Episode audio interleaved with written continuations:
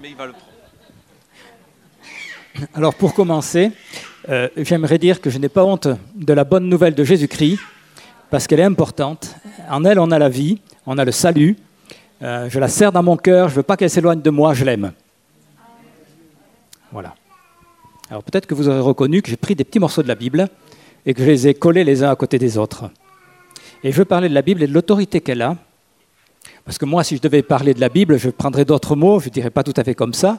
Mais bon, chacun a son style. Est-ce que vous avez reconnu les, passages bibliques que j'ai pris?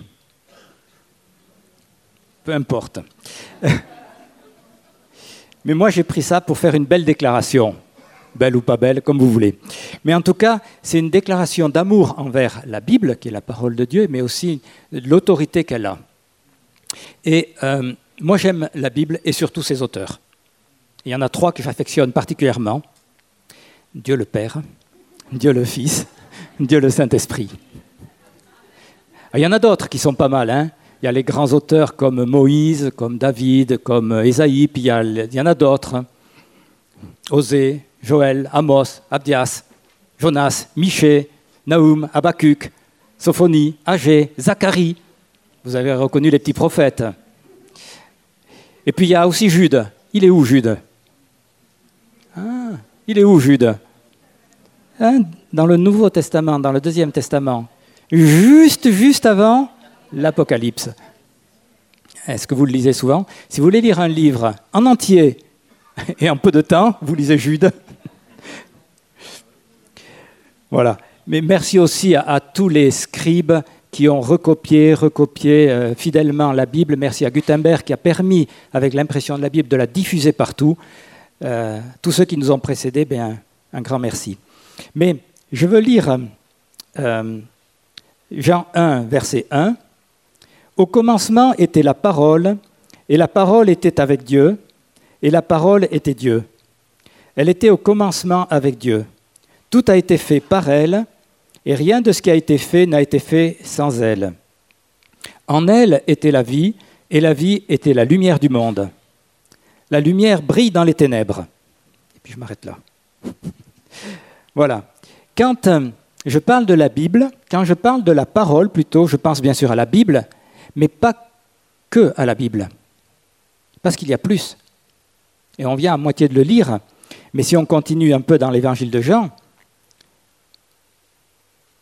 Jean 1, verset 14, La parole a été faite chair et elle a habité parmi nous, pleine de grâce, de vérité et nous avons contemplé sa gloire, une gloire comme celle du Fils unique venu du Père. Jean lui a rendu témoignage et s'est écrié, C'est celui dont j'ai dit, celui qui vient après moi m'a précédé car il était avant moi, et nous avons reçu de sa plénitude, et grâce pour grâce, car la loi a été donnée par Moïse, la grâce et la vérité sont venues par Jésus-Christ. Alors, désolé pour les puristes, mais la parole de Dieu, ce n'est pas que la Bible, c'est Jésus-Christ aussi. Voilà. Mais c'est important parce que la, Bible en tant que livre est vraiment fondamentale.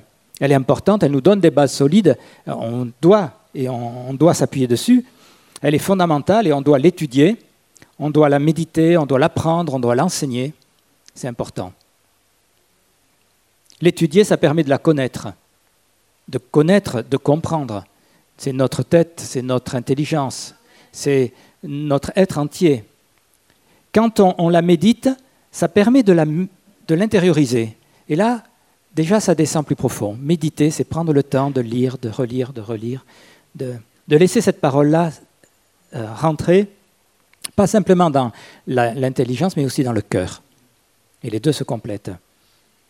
L'apprendre. Quand vous apprenez par cœur des versets bibliques, eh bien ces versets, vous les apprenez, vous les apprenez, vous les apprenez, et vous les retenez. Et ça, c'est important.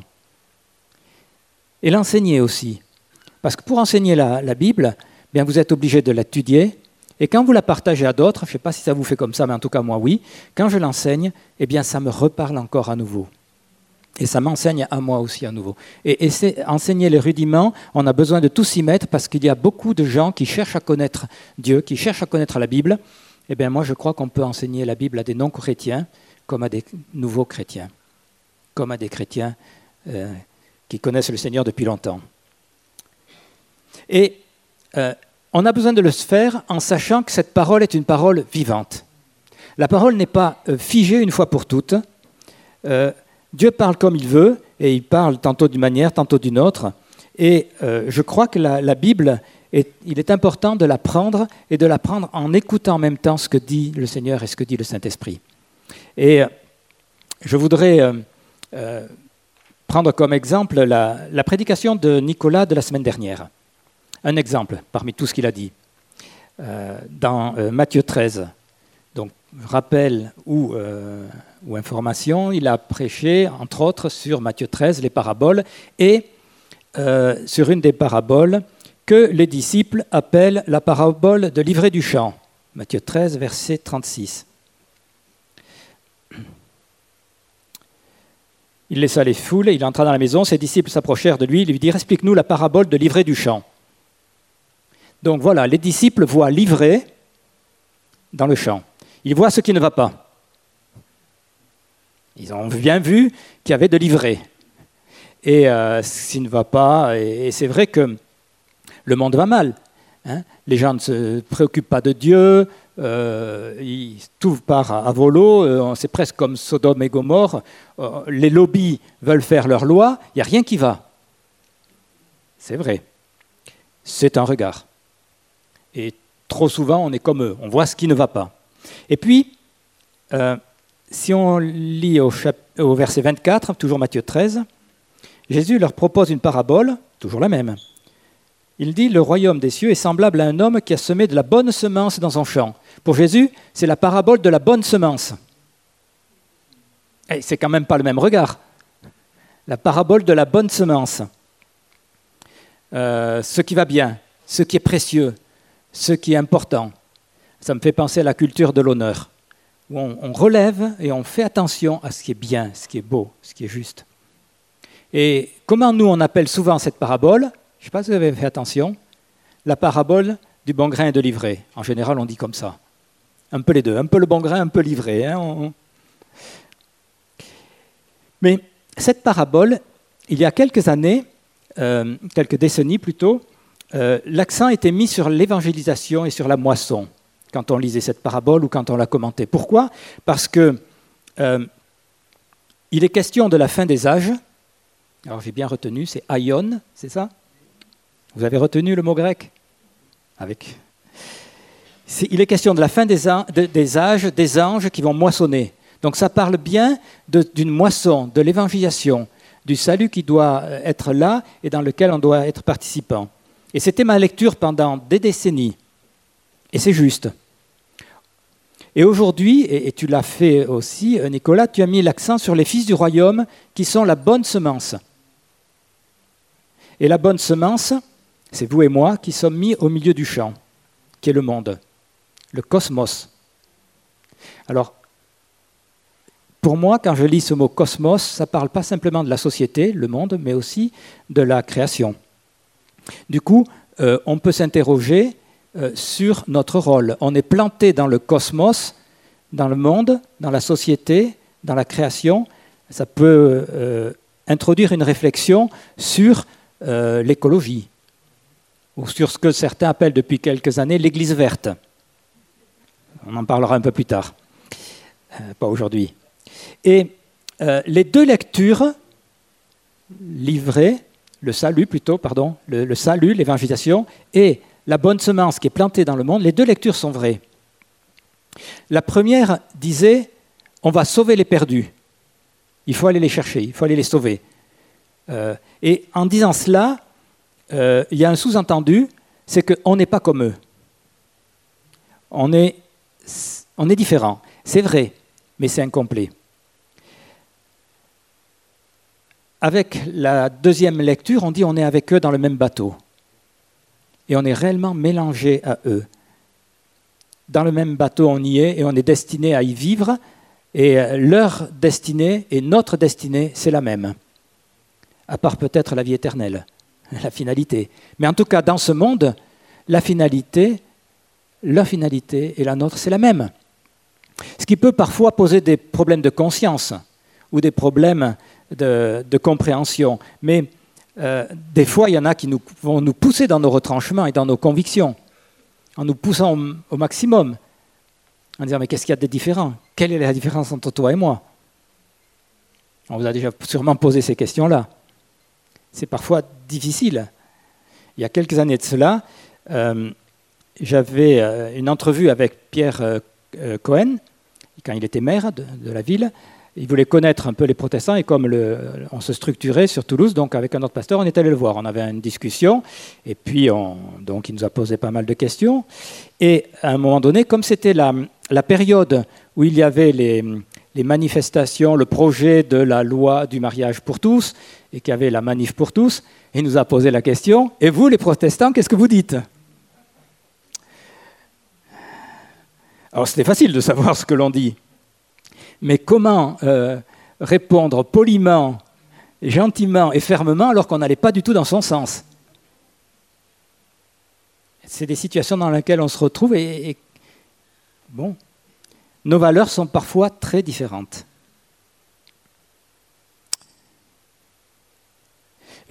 alors, en revenant à la parabole de, de la bonne semence, ce que je veux montrer, c'est que euh, la parole est vivante et elle est puissante. La parole est vivante. La compréhension que j'ai partagée, que j'avais il y a quelques décennies, était bonne et elle est toujours bonne. Et la compréhension que le Saint-Esprit donne aujourd'hui, elle est bonne et elle est toujours bonne. Mais pourquoi cette même parole, à un moment donné, on la reçoit d'une manière et à, un autre moment, on la reçoit d'une autre manière? C'est parce que c'est une parole qui n'est pas figée, c'est une parole qui est réellement vivante, qui est dynamique, qui est inspirée. Et elle a la puissance de changer nos vies. Et alors, ce sur quoi je veux insister, c'est que la Bible est très importante, mais on doit la, vivre, la prendre avec cette dimension que c'est une parole ou un écrit qui n'est pas figé, mais au travers duquel le Seigneur veut toujours nous parler. Je vais prendre quelques exemples historiques euh, forts qui montrent que la Bible peut prendre un relief tout d'un coup. Euh, la Bible, depuis, euh, depuis, sa rédaction, enfin depuis en tout cas le canon, ce qu'on appelle le canon, c'est-à-dire le moment où on a établi que c'est ça, que c'est vraiment ces livres-là qui sont inspirés, elle n'a pas bougé. Donc ça fait, on va dire, à la louche, je dis 20 siècles, c'est pas tout à fait, mais bon, ça fait quoi 16 siècles, à peu près. Donc la Bible reste la même. Pourtant, prenons la période de la Réforme. on sait que Luther et Calvin sont les artisans de la réforme. Alors, petit clin d'œil à ceux qui sont à l'école Jean Calvin. Ça vous dit quelque chose, ça? Ouais, C'est peut-être un mot de passe, non? Chut, j'en dis pas plus. Voilà. Mais il n'y a pas que Luther et Calvin. Il y en a bien d'autres qui ont été artisans de la réforme. Qu'est-ce qui s'est passé dans cette période-là? Entre autres, si je ne prends que Martin Luther, qu'est-ce qu'il a fait? Il a pris le temps de méditer, de lire et de relire, et euh, pour Luther, le point de contestation, c'était les indulgences. Et puis en lisant euh, Romains 1, verset 17, il a tout d'un coup découvert, des choses qui étaient écrites quand même depuis des siècles, mais il a découvert, Romains 1, verset 17, que le salut vient par la foi, et qui est une citation de Mais qu'est-ce qui s'est passé? Je vais dire ce jour-là, non. Mais dans cette période-là, parce qu'il y en a plusieurs qui ont été dans la même, euh, dans la même dynamique, c'est que la Bible qui était là, réelle, écrite, qui n'avait pas bougé depuis des siècles, tout d'un coup, sur ce point-là, elle a pris un relief différent. Et le Saint-Esprit a pointé tout d'un coup cette réalité-là, cette vérité, et ça a été le début d'un vrai mouvement de réveil. Les textes étaient là depuis longtemps, mais tout d'un coup, ils ont été mis en évidence. Et ils ont pris pour eux, et pour nous, par voie de conséquence, une dimension euh, tellement importante. À tel point que euh, dans les temples réformés, alors pas les récents, mais tous les temples réformés, euh, la chaire où le pasteur va prêcher, elle est en hauteur. Pourquoi? Tout simplement parce que la Bible est tellement importante qu'au moment de la prédication, le pasteur monte dans la chaire et il prêche depuis en haut. Voilà. C'est ça la, raison. Alors évidemment, des fois, on va un peu trop loin et on fait de la bibliolatrie. La Bible, il faut attention hein, quand on la touche. Voilà. Un autre réveil, parce que la plupart des réveils se sont euh, produits parce que le Saint-Esprit mettait à l'honneur une vérité qui était pourtant inscrite depuis longtemps. Plus proche de nous, le réveil de Pentecôte et celui qui y est très semblable, le, renouveau charismatique. Qu'est-ce qui s'est passé? C'est que tout d'un coup, la vérité des dons spirituels, du parler en langue, mais pas que, hein, heureusement, mais les dons spirituels, la puissance du Saint-Esprit, la vie du Saint-Esprit, la foi pour les miracles, la foi pour la guérison, la foi pour la délivrance, tout ça, ça a été redécouvert et vécu avec puissance. Et ça a marqué le monde, alors américain ou latino-américain plus que nous. Hein.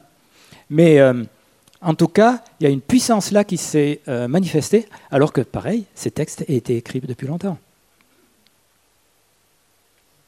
Ce que la Bible contenait, ce qui était écrit, et qui n'avait jamais été mort complètement au fil des années, euh, mais tout d'un coup, là, ça a pris un relief différent.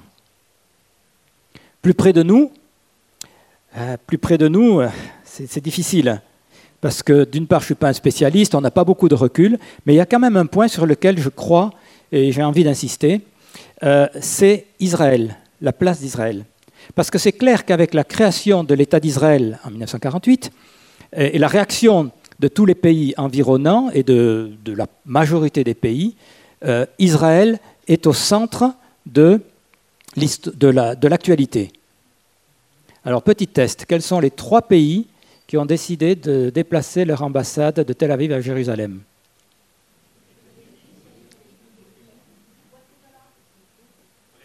Voilà, États-Unis, Guatemala, Brésil. Bien. Mais bon, ça c'est une, ça c'est politique. Mais en tout cas, Israël c'est un pays que l'on aime ou qui irrite, mais en tout cas qui ne laisse pas indifférent. Et pendant euh, des siècles, l'Église a considéré que les Juifs et Israël eh bien, n'avaient pas accompli leur mission. Ce qui est un, mensonge, mais c'est ce qu'on appelle aujourd'hui la, théorie du remplacement ou de la substitution. C'est une grave erreur. Mais depuis 40 euh, ans, 50 ans, on redécouvre tout d'un coup que la Bible contient dans la lettre aux Romains le chapitre 9, le chapitre 10, le chapitre 11, dans la lettre aux Éphésiens le chapitre 2, le chapitre 3, mais ils sont là depuis longtemps. Ils n'ont pas été rajoutés ces dernières années.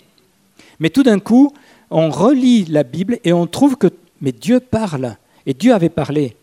Et, et de plus en plus, on s'aperçoit que eh bien, notre foi, elle a des racines juives, notre Messie, il était juif, que les apôtres, ils étaient juifs, que la majorité des rédacteurs des livres de la Bible étaient des juifs, à part un, si je ne me trompe pas, Luc, mais il me semble que tous les autres euh, euh, si, a, qui a écrit la lettre aux Hébreux? On ne sait pas, mais enfin, c'est quasiment sûr que c'était un juif. Voilà. Mais en tout cas, Dieu n'a pas renié ses promesses, et les promesses qu'il avait faites à Israël, eh bien, elles sont toujours vraies. Dieu ne l'a pas renié. Et nous, on est comme une branche greffée sur l'olivier. Voilà des réalités que l'on redécouvre, et que les chrétiens redécouvrent de plus en plus. Tout cela pour dire que la Bible qui était et qui a toujours été la même, tout d'un coup, elle prend du relief.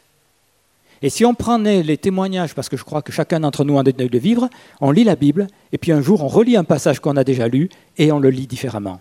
Pourquoi? Parce que le Saint-Esprit met l'accent dessus. Et tous ces textes-là sont paroles de Dieu, mais il y a des moments où ils deviennent une parole vivante, puissante et agissante, et qui transforme notre compréhension, qui transforme notre, notre vie parfois. Alors, donc je vais insister là-dessus, c'est qu'il faut lire la Bible avec le Saint-Esprit. Et euh, euh, je me mélange.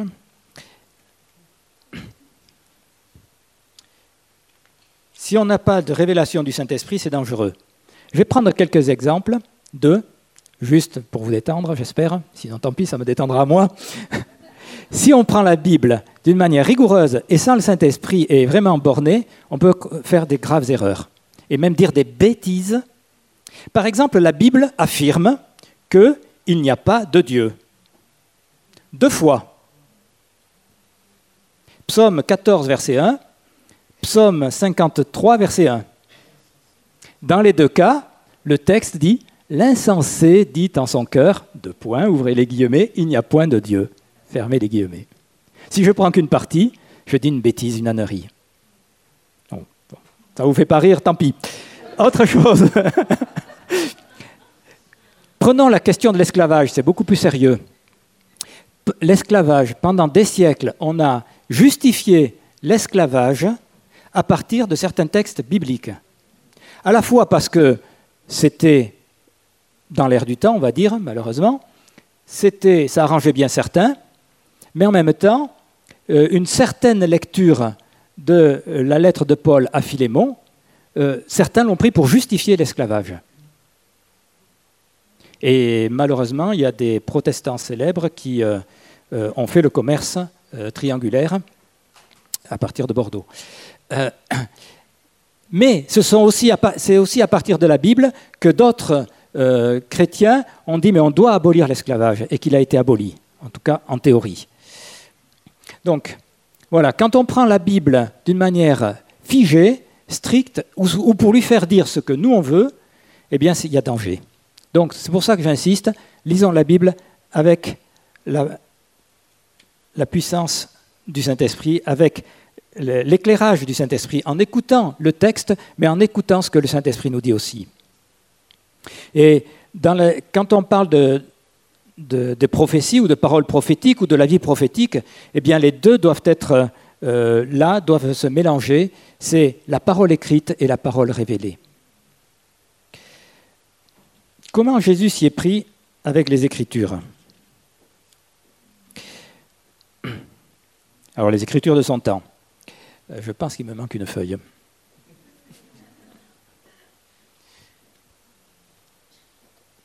Non, bien, je trouverai. Alors, avec les Écritures de son temps, Jésus les a prises et il les a élargies. Euh, au lieu de les abolir, il a dit, moi je ne les ai pas enlevées, je ne les ai pas abolies, je les ai accomplies.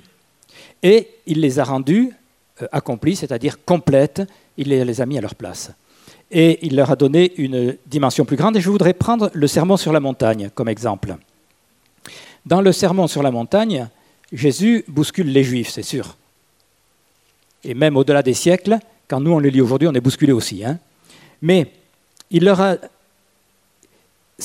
En fait, quand il leur dit ce que vous avez compris, c'est pas tout à fait ça. Et euh, Jésus montre que l'intention du Père, c'était beaucoup plus que la loi. C'était beaucoup plus que tout ce qu'ils avaient appris. Bien sûr, c'était nécessaire, mais il y avait beaucoup plus. Alors, est-ce qu'il y a des juristes ici? Ils sont là Il y a la loi et il y a l'esprit des lois. Hein eh bien, euh, Jésus prend la loi et il montre quel était l'esprit qui était derrière, hein. l'esprit du Père. Voilà. Dans Matthieu 5, les béatitudes, qu'est-ce qu'il dit Jésus d'abord, pour commencer? Heureux les pauvres, heureux ceux qui pleurent, Heureux si on vous martyrise, si on vous euh, insulte. Attends, Jésus, t'es pas tout à fait de notre monde. Euh, heureux quand. Là, il bouscule. Et puis il continue en disant Tu as appris quelque chose, mais moi je te dis autre chose. Prenons Matthieu 5 au verset 21 et 22. Vous avez entendu qu'il a été dit aux anciens Tu ne commettras pas de meurtre celui qui commet un meurtre sera passible de jugement. Mais moi je vous dis, quiconque se met en colère contre son frère sera passible de jugement. Celui qui dira à son frère raka, c'est-à-dire euh, comment le traduire Imbécile, oui, voilà. Imbécile sera euh, passible du jugement. Et puis il prend cinq autres domaines. Jésus les confronte. Jésus leur dit, vous avez appris quelque chose, eh bien moi, je vous dis, et il va bien plus loin. Il donne une dimension de grâce, je veux dire pourquoi je parle de grâce, mais aussi de responsabilité. Il amplifie euh, les anciennes lois et leur donne leur véritable sens. Pourquoi? Parce que quand Jésus dit, rien que cet exemple-là, euh, t'as pas tué, oui, mais tu as insulté, tu as méprisé ton frère, c'est pareil. Il parle du cœur. Je ne sais pas si les plus vieux se souviennent d'un film dans les années 70, je crois, de, Jean-Yann. Le titre c'était Elle fume pas, elle boit pas, elle drague pas, mais elle cause. Ben moi, à cette époque-là, je ne fumais pas, je ne buvais pas, je ne draguais pas et je ne causais pas. mais, mais quand le Seigneur m'a touché, et m'a, euh, quand j'ai été touché par le Seigneur, je dis mais, mais moi, je n'ai pas tué. J'ai pas volé. Enfin, si, un petit peu quand même. Si. Bon. Euh, je fumais pas et je draguais pas. Et je buvais pas. Et, pour le, pourtant, le Seigneur m'a confondu dans mon péché. Voilà. Parce que j'étais un pécheur aussi, bien entendu. Jésus parle du cœur. Il ne parle pas simplement en disant Vous avez obéi à la loi, c'est pas mal. Non, il dit Ça va beaucoup plus loin. Et en plus, moi je suis persuadé que si on lit bien entre les lignes, Jésus leur a appris une leçon. Il leur a dit Voilà, vous avez appris que vous péchez, vous faites un sacrifice, c'est pardonné. Impeccable. Et puis là, il leur dit Tu as péché Oui, mais attends, combien de fois tu as péché? Combien de fois tu as maudit ton frère dans ta pensée? Hein? Alors vite, un sacrifice. Le troupeau de 200 moutons, il va vite y passer là. Hein Je vous assure que si on lit entre les lignes, il est en train de dire Mais tu ne pourras pas racheter ton péché. Tu ne pourras pas racheter ton péché. Et c'est là où je trouve que Jésus encore insiste et introduit la notion de la grâce. Parce que c'est par grâce que l'on est sauvé, c'est par grâce que l'on est pardonné. Et quand on, lit ces textes-là avec ce regard-là, alors on, vient, on voit que bien, on se trouve dans la même situation que les Juifs, pas dans la même époque, mais fondamentalement on est pareil. On agit, on essaye d'agir plus ou moins bien, mais fondamentalement, le péché est attaché à notre cœur et on a fondamentalement besoin du pardon. Or, on peut faire tout ce que l'on veut. Euh, avant Luther, il y avait les histoires des indulgences, on essayait de payer pour se racheter. Euh, non, non, non, non. Trois fois non, ou, vingt fois non, comme vous voulez. non, c'est la repentance, mais c'est surtout la grâce de notre Seigneur. J'ai pris quelques exemples là pour montrer combien la Bible est importante, mais la Bible éclairée par le Saint-Esprit. Et comme conclusion, allez, je vais vous dire, ne lisez pas la Bible. Lisez la Bible avec le Saint-Esprit. voilà. Dans Hébreu 4, au verset 12, il est dit, la parole de Dieu, elle est efficace, elle est vivante et efficace, elle est plus acérée qu'aucune épée à double tranchant. Elle pénètre jusqu'à la division de l'âme et de l'esprit, des jointures et des moelles. Elle juge les sentiments et les pensées du cœur. Eh bien, c'est cette parole-là, éclairée par le Saint-Esprit, que l'on a besoin d'accueillir, de laisser euh, pénétrer dans notre vie, séparer esprit et âme, mettre la lumière, la véritable lumière, accomplir son œuvre, révéler des choses qu'on n'a pas connues, mais surtout être puissante et efficace. C'est une parole vivante et on doit l'accueillir, l'accueillir et la recevoir. Et c'est cela que je voulais simplement vous laisser et me laisser, que l'on lise la Bible avec ce regard-là, c'est qu'elle a besoin d'être euh, vivante, c'est-à-dire actualisée dans certains cas, pas simplement un texte écrit une fois pour toutes, mais aussi puissante, c'est-à-dire qu'elle va agir.